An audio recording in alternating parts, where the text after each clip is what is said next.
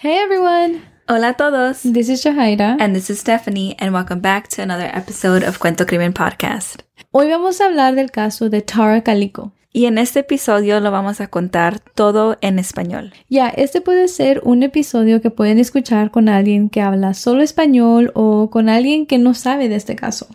Sí, porque este caso es muy conocido. Hay muchos podcasts que hablan sobre este caso en inglés y entonces lo queremos contar en español. Y también a nuestros seguidores que les gusta el true crime, es muy probable que ya conozcan el caso, so that's why we will mainly tell the story in Spanish. So, you know, it's just like a perfect way to kind of re-listen to it um, with a loved one that again is mostly like, you know, on the Spanish speaking side.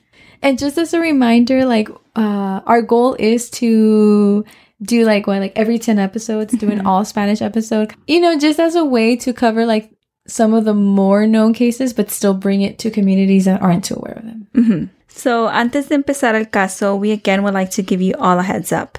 We will talk about sensitive topics y queremos darles una advertencia porque vamos a hablar de temas sensibles. And again, queremos decir que hablamos de estos casos con todo respeto a las familias y víctimas. Okay, let's jump in.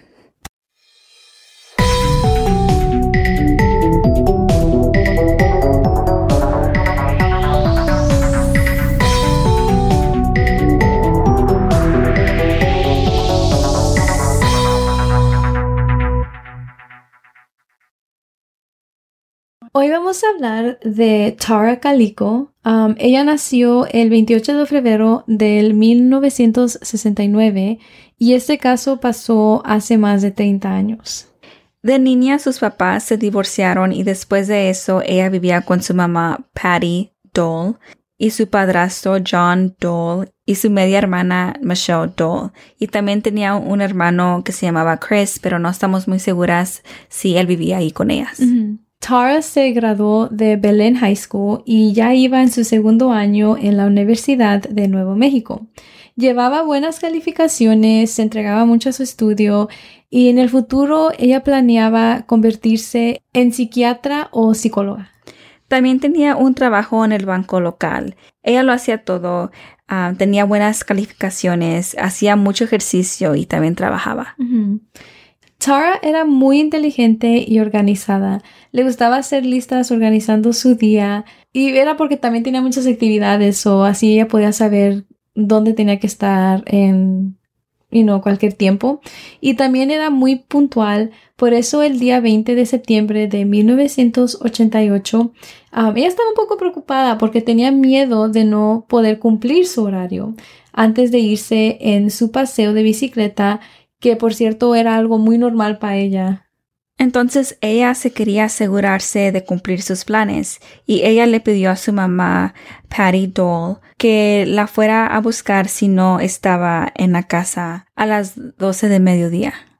La cosa era que Tara tenía planes de ir a jugar al tenis con su novio a las doce y media um, y luego también tenía clase a las 4 de la tarde.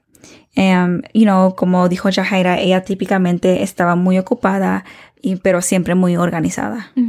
Pero llegó a las 12 del mediodía y ella todavía no llegaba.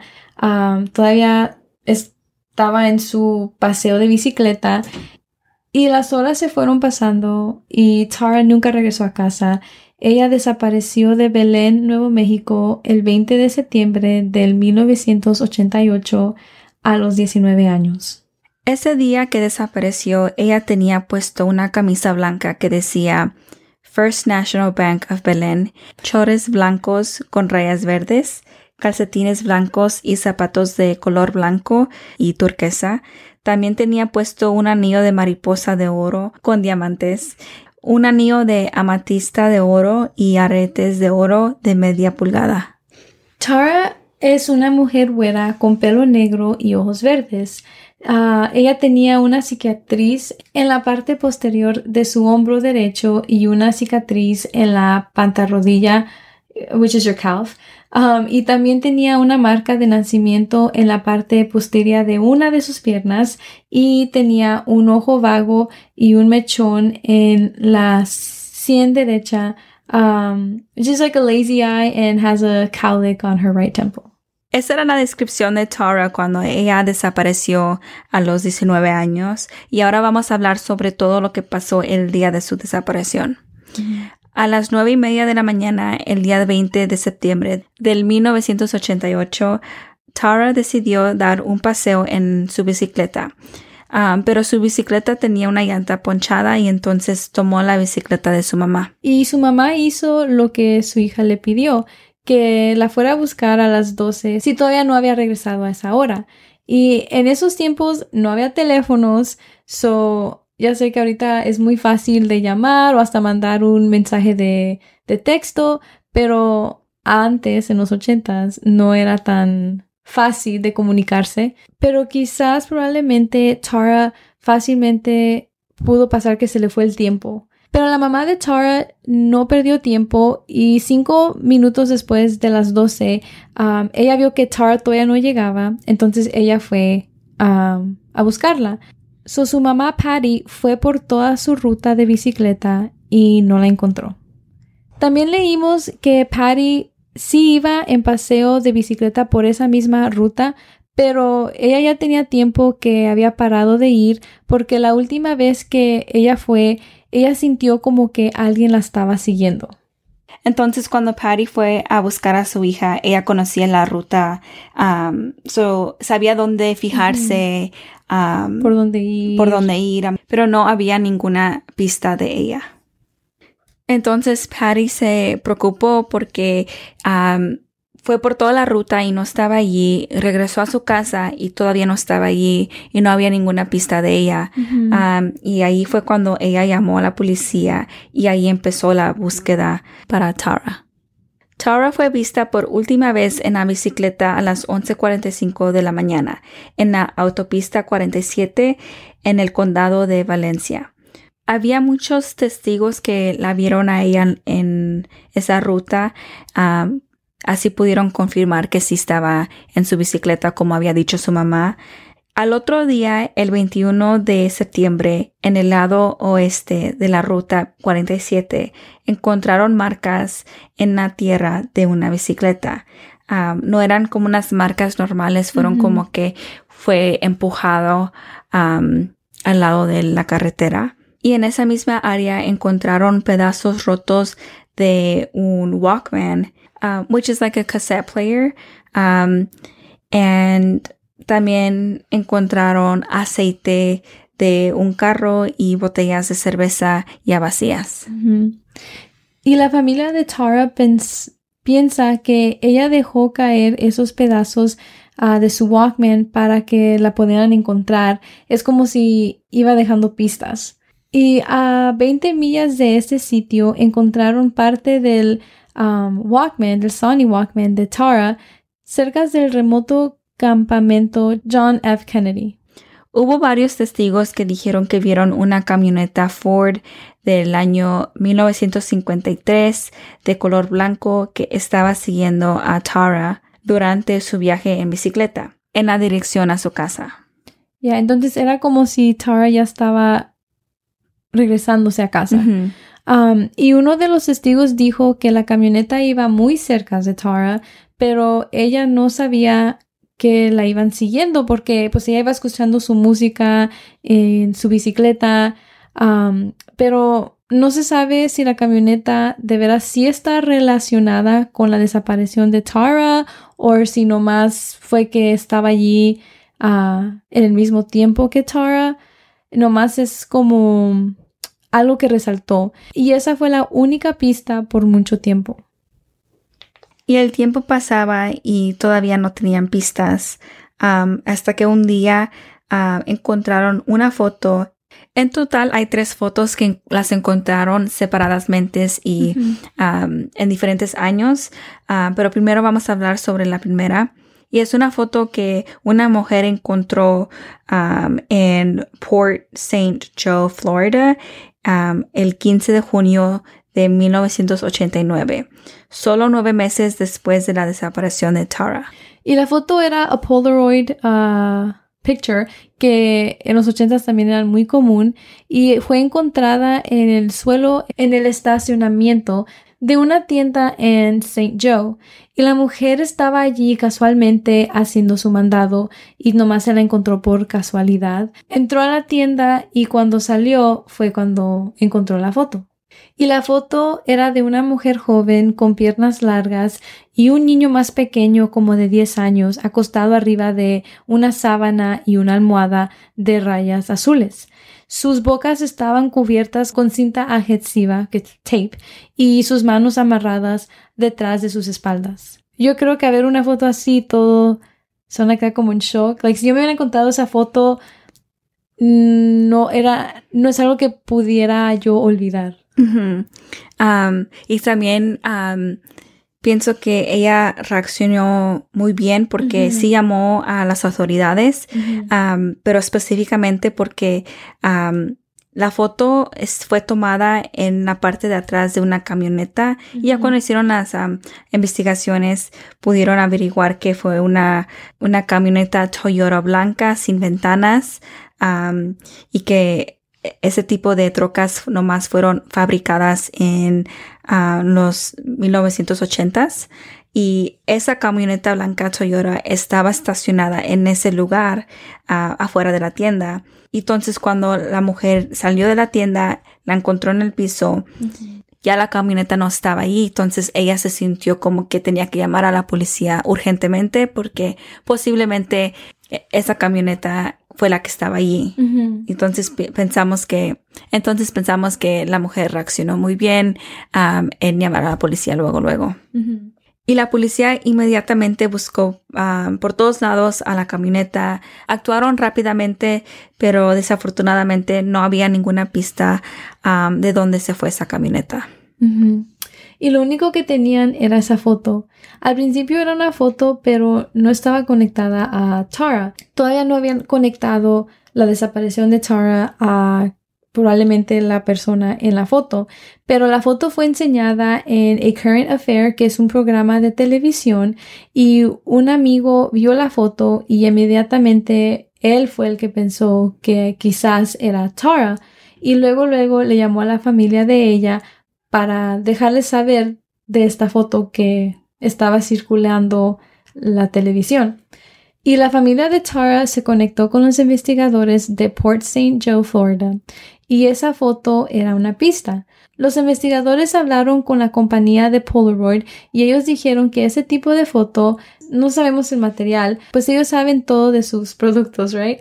Um, y ellos dicen que ese tipo no fue tomada después de mayo 1989, porque antes me imagino que ese material no estaba disponible o no era como se hacían las cosas antes. Y esa fecha confirma que sí puede ser Tara porque ella desapareció en septiembre del año 1988. entonces es muy probablemente que pueda ser ella porque las fechas se alinean. También en la foto hay un libro de B.C. Andrews, My Sweet Audrina, que era el autor favorito de Tara. Um, el libro tenía unos números escritos, pero estaban medios borrosos.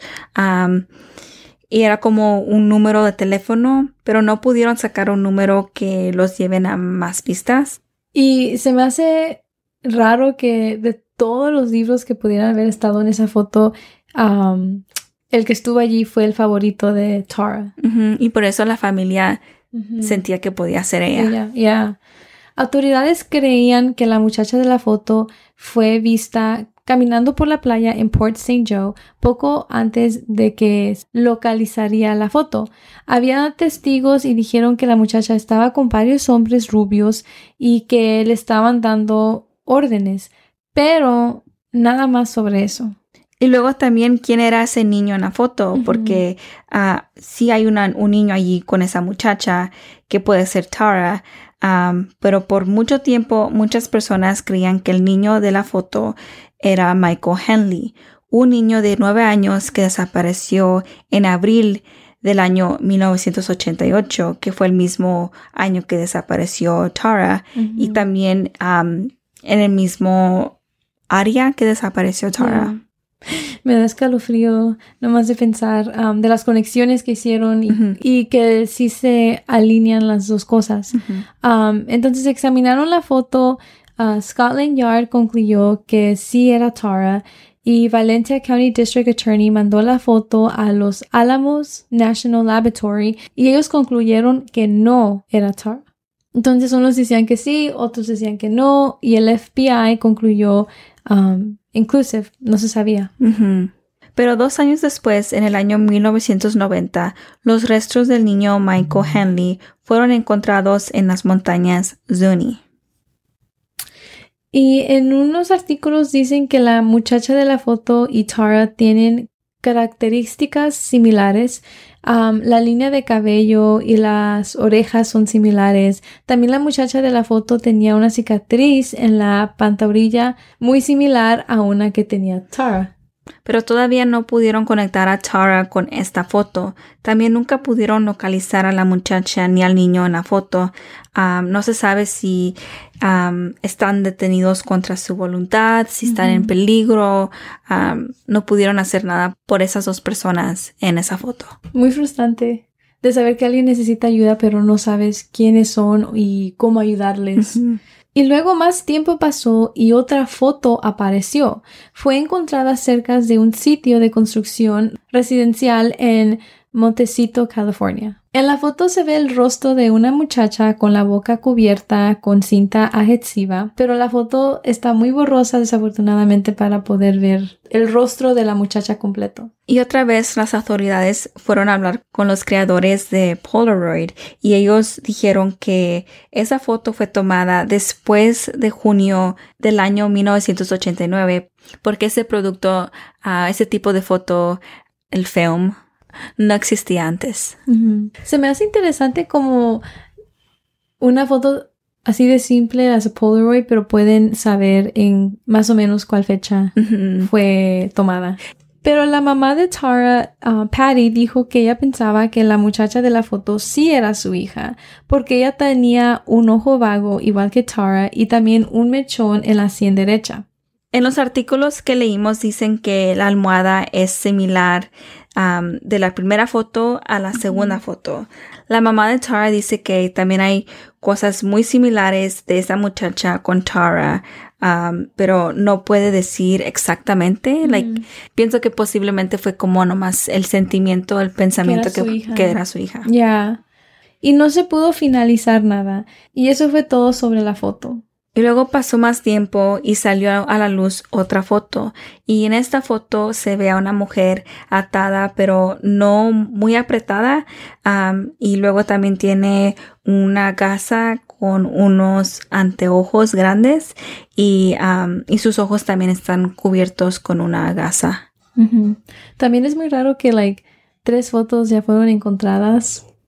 Es como si a propósito estaban dejando esas fotos. Y al lado de la mujer hay un hombre sentado y están en un tren de Amtrak. La compañía de Polaroid dice que esta foto no fue disponible hasta febrero del año 1990 y la mamá de Tara no puede decir si esta muchacha sea su hija. Ella más bien cree que esta foto pudo ser una broma. No sé quién tenía el humor de tener un- hacer una broma así. Ya. Ah, pero esas fueron las tres fotos y am, ninguna llevó a las autoridades a respuestas. Y entonces el tiempo sigue pasando y la mamá y el padrastro vivieron en la misma casa por 15 años, pero luego ellos se mudaron a Florida. Patty Dole murió en el 2006 y el padre biológico de Tara murió en el 2002. En septiembre del 2008, los investigadores anunciaron que ellos no creían que la muchacha de la foto era Tara. Se me hace muy triste que sus papás biológicos ah, murieron sin saber qué le pasó a su hija. yeah. Um, en ese mismo año que dijeron que la muchacha de la foto no era Tara, también um, hubo nueva información. René Rivera, un sheriff en el condado de Valencia, dijo al público que él sabía lo que le pasó a Tara. Él dijo que dos muchachos se acercaron a Tara el día de su desaparición y por accidente le pegaron con la camioneta. Y también dice que los muchachos la estaban siguiendo y acosando. Y los investigadores piensan que los muchachos luego se la llevaron y en el pánico quizás la mataron. Y probablemente hicieron eso para que Tara no los reportara a las autoridades.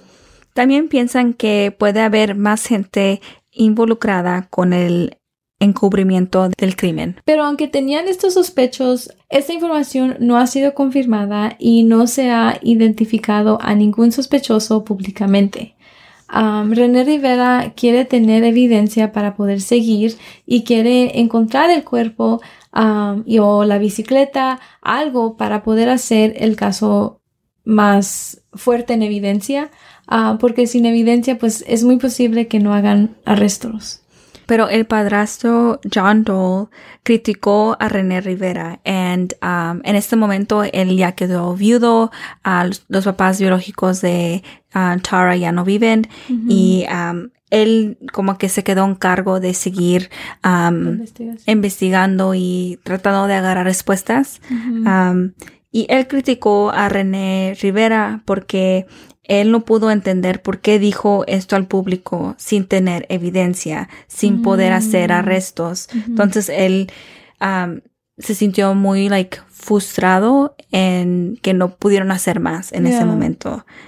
Entonces René Rivera hizo ese anuncio y no pasó nada. En el año 2009, el jefe de policía de Port St. Joe, David Barnes, recibió una foto de un niño con marcador negro sobre la boca. Y la foto está hecha para parecer como si fuera una foto que la tomaron en el año 1989, ah, como tener ese vintage look.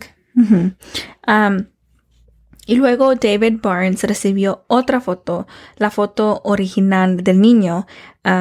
El día que recibió esta segunda foto, también se dio cuenta que el periódico The Star de Port St. Joe recibió la misma foto. Y The Star entregó la foto a la policía. Durante ese tiempo también la policía estaba ah, lidiando con una extraña coincidencia. Ese mismo día un psychic llamó y reportó haber tenido visiones del caso de Tara. La mujer dijo que Tara fue encontrada en California y también en sus visiones ella ve como un automóvil Oldsmobile azul. Pero nada salió de estas fotos o de esta llamada, nomás fue una coincidencia que pasó el mismo día. Y más tiempo pasaba y el caso seguía sin resolverse. En el año 2013 hubo un testigo con el nombre Henry Brown um, y él les dio una confesión, una confesión en su cama de muerte. Y dijo que después de la desaparición de Tara, él estaba en la casa de un amigo. Estaba en el sótano de un hombre con el nombre Lawrence Romero Jr. Y Henry vio lo que parecía ser un cuerpo de una mujer envuelto en una lona azul y enterrado en una tumba improvisada. Tres hombres, Lawrence Romero Jr., la persona que vivía en esa casa, otro hombre, Dave Silva, y otro hombre de pelo rojo, le dijeron a Henry que era el cuerpo de Tara. Y también le contaron lo que pasó ese día. Dijeron que ese día ellos con otro hombre con el nombre Leroy Chávez estaban en la camioneta cuando vieron a Tara en su bicicleta. Y ellos quisieron llamarle la atención um, a Tara y de accidente le pegaron y es allí cuando decidieron secuestrarla. Se la llevaron y abusaron de ella sexualmente. Luego ella amenazó a ir con la policía y entonces Lawrence Romero Jr. la mató a puñaladas mientras los otros hombres la sujetaron. Y todo nomás porque ella dijo no. Henry dijo que originalmente escondieron su cuerpo en un, en un bush cercano. Pero luego fueron para atrás porque había muchas búsquedas. Fueron para poder mover el cuerpo al sótano y Henry dijo que él nunca tuvo el valor de ir a las autoridades porque estaba amenazado. Le dijeron que lo matarían si él hablaba. También dijo que el papá de Lawrence Romero Jr.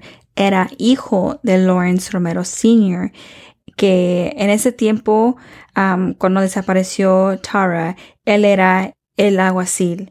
Y también dijo que él y el resto de las familias de estos hombres ayudaron a encubrir el crimen. Mm. Cuando la gente equivocada llega a poder es lo que pasa. Ajá, se sienten como que tienen poder y pueden controlar. Dijo que hubo una nota que escribió Lawrence Romeo Jr. donde él confesó al crimen. Um, él confesó al asesinato de Tara Calico, pero esa nota nadie la tiene. Henry también les dijo que él piensa que los hombres luego colocaron el cuerpo de Tara en un estanque cerca de sus casas y que se deshacieron de la bicicleta. Hubo esta gran confesión, pero no se sabe qué fue lo que hizo la policía con esa información. Parece que callaron o nunca tomaron acción. Sí, porque eso fue todo. No hay más artículos, no hay más información sobre esta confesión. Um, y esta, hay otra segunda confesión. Luego otro hombre, Donald Dutch, hizo la misma confesión. Él dijo que uno de los sospechosos también le había confesado lo mismo. Pero estos dos testigos salieron a la luz más de 10 años después de la desaparición. Lawrence Romeo Jr. se suicidió en el año 1991 y esa información salió en el 2013. Entonces ya había mucho tiempo y ya Lawrence ya no estaba aquí. Entonces no se ha hecho nada, ni con esas confesiones de estos dos testigos, no se ha hecho nada. Nunca se ha encontrado el cuerpo de Tara y no se ha presentado cargos contra los otros sospechosos. Y en el 2019 el FBI anunció un premio de 20 mil dólares por información de Tara y su desaparición. También hay fotos de Tara y cómo se puede ver de adulta. Um, vamos a incluir esa foto en nuestra página de Instagram um, para que la puedan compartir um, y posiblemente um, traerle un poco más atención al caso y a ver que puedan encontrar las respuestas y, y cerrar este caso. Um, el padrastro y los hermanos de Tara siguen vivos y quieren respuestas. Y merecen respuestas. Todavía se acuerdan de Tara y, you know, quieren, quieren justicia. Y también nomás de pensar todos estos años que si algo le está haciendo falta a Tara, si alguien la tiene, la están tratando mal. Ah, like all these scenarios que pueden estar pasando. Um, pero ya, después de muchos años el caso todavía sigue sin resolverse.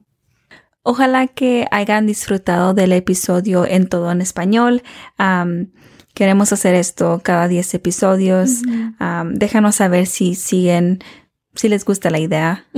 Sí, sí, nos escuchamos bien hablando en todo español. Um, y ya, ya para la otra semana será otra vez a Spanglish episode. Um, so, yeah. Gracias por escuchar am, y nos vemos en la semana que entra.